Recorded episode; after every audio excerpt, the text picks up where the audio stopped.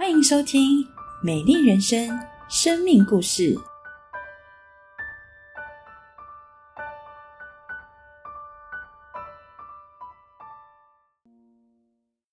耶稣说：“祈求就得着，寻找就寻见，叩门就给你们开门。即使流着眼泪，我也不忘记厚脸皮。”我想。我就跟神祷告说：“如果教会太远，我怕睡不饱，因为我是个意志意志不坚的墙头草。如果教会太传统或是太闷呢，哼，我也不行。太吵呢，我也不喜欢。这样呢，我因此我就来到了景美合一堂，走路只要五分钟，甚至比去 Seven 还要近。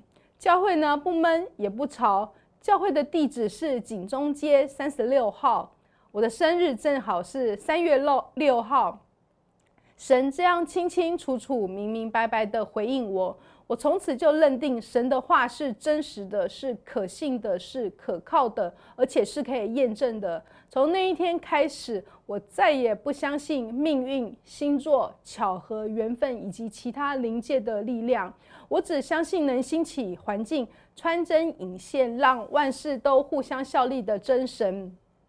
而耶稣还说，他细致的关心，连我的头发他都数过了。究竟上帝在我的生命中行了哪些神迹呢？我是一个爱钱、超级乐意为五斗米折腰、总想着青春有限，赶快变现一头栽进股票的小织女哦。就在我人生的危急时刻，耶稣拯救了我。为了专心读圣经啊，我改掉了每天看盘、想要一季一夕致富的习惯。我认赔出清我所有的股票，按着圣经的教导学习感恩、爱人，甚至啊，我还改掉母老虎的脾气，进入了婚姻。在婚姻前，在结婚之前呢，我们参加了圣经课程，圣经教导我们要孝敬父母。后来呢，我就只主动的提出了一个决定，就是结婚后啊，我们还是应该继续担负公婆家中的房贷。我这个决定啊，我婆婆超级欣赏的啦，因为她误会啊，基督徒不拜祖先，所以也不会孝敬父母。三十六岁的我进入婚姻，那健康检查的时时候呢，发现有一个直径大概八公分的子宫肌瘤。那神啊眷顾我，我竟然在三十七岁还能当上高龄产妇，生完小孩，这个子宫肌瘤变得只有两公分，只需要追踪哦。从怀孕到生产，我都没有挨过任何一刀。三十九岁啊，我又再度了当上了高龄产妇。不过呢，同时这也是我职场生涯中最落魄的一年。这一年呢，我们公司发生了一起弊案，每一个人都急着要切割撇清，信任的关系被彻底的破坏。我呢，还被公司记了小过。公司为了整顿呢，就挖角了一个新的财务长。新官上任总是三把火嘛，新经理呢，他急着要做出绩效，那工作气氛呢非常的紧张严肃，专案一堆呢，让我身心俱疲。晚上回家呢带小孩，也耗尽了我的心力，健康走下坡。腮腺炎之后呢，我又得了膀胱炎。这一年啊，真的是我公公也进进出出加护病房，我们常常要不断的往返医院。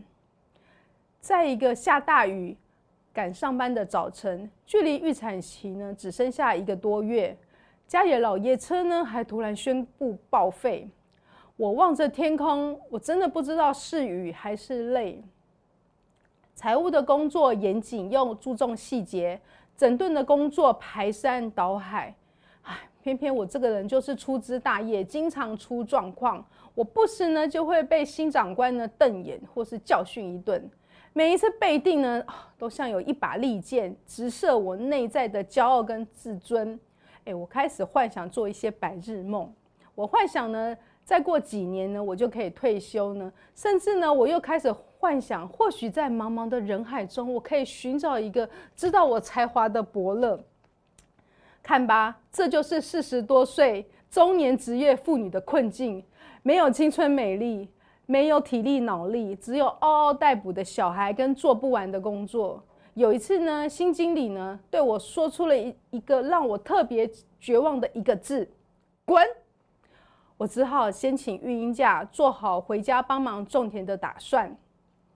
神是我的山寨，是我的避难所，是我的高台，也是我的后台。在请育婴假的期间，这位新长官因为信任的关系，竟然被支遣。哎，我爸我妈都跟我说啊，芝婷啊，我们家没有田呐，不要做白日梦了，你要赶快回去上班。于是呢，我也赶忙重出江湖呢，办理复职。我的婚姻生活非常的幸福美满。我的先生是岳飞的敌人，勤快。为什么呢？他会倒垃圾、洗衣服、呃买菜、洗碗、打蚊子、打蟑螂、抓蚊子都会。这种脏活累活呢，他负责，他负责脏活累活，我负责美丽温柔。但是顾小孩嘛，怎么可能美丽温柔呢？我根本就做不到。到了两个小孩念幼稚园的年纪，因为是双薪家庭嘛，我们就只好把小孩送到私立幼稚园就读。就连普通的私立幼稚园呢，也是学费昂贵。那我还要准备小孩子的早餐，那这个学校呢也没有校车。早上呢，我就常常常拖着两个睡眼惺忪的小孩，赶去从四楼公寓呢，赶去幼稚园呢，再赶去公司，这就是我每天的生活日常。特别是我这两个孩子超级会生病住院，他们一学期几乎有一半都在病假当中。说真的，每天八点前要到校。学校呢是密闭式的场地，它没有户外的户外的空间，所以呢，小孩每天，所以他们不能晒太阳，也不能运动，每天都在狭小的公寓教室里呢，等待我晚上六点半从水深火热的工作中赶回来接他们。就这样祷告了一年多，一所非盈利的幼稚园搬到了我们家里附近。我们两个小孩都顺利的抽上，室外的场地呢，像公园，还有大型的溜滑梯。每天早上啊，小朋友都要做运动才能吃幼儿园准备的早餐。而且呢，非营利幼稚园两个小孩的学费呢，加起来还便宜了大概快要一万块。我想不到，连学费的缺口，耶稣也买单。少壮狮子还缺食忍饿，倚靠耶和华的，真的什么好处都不缺。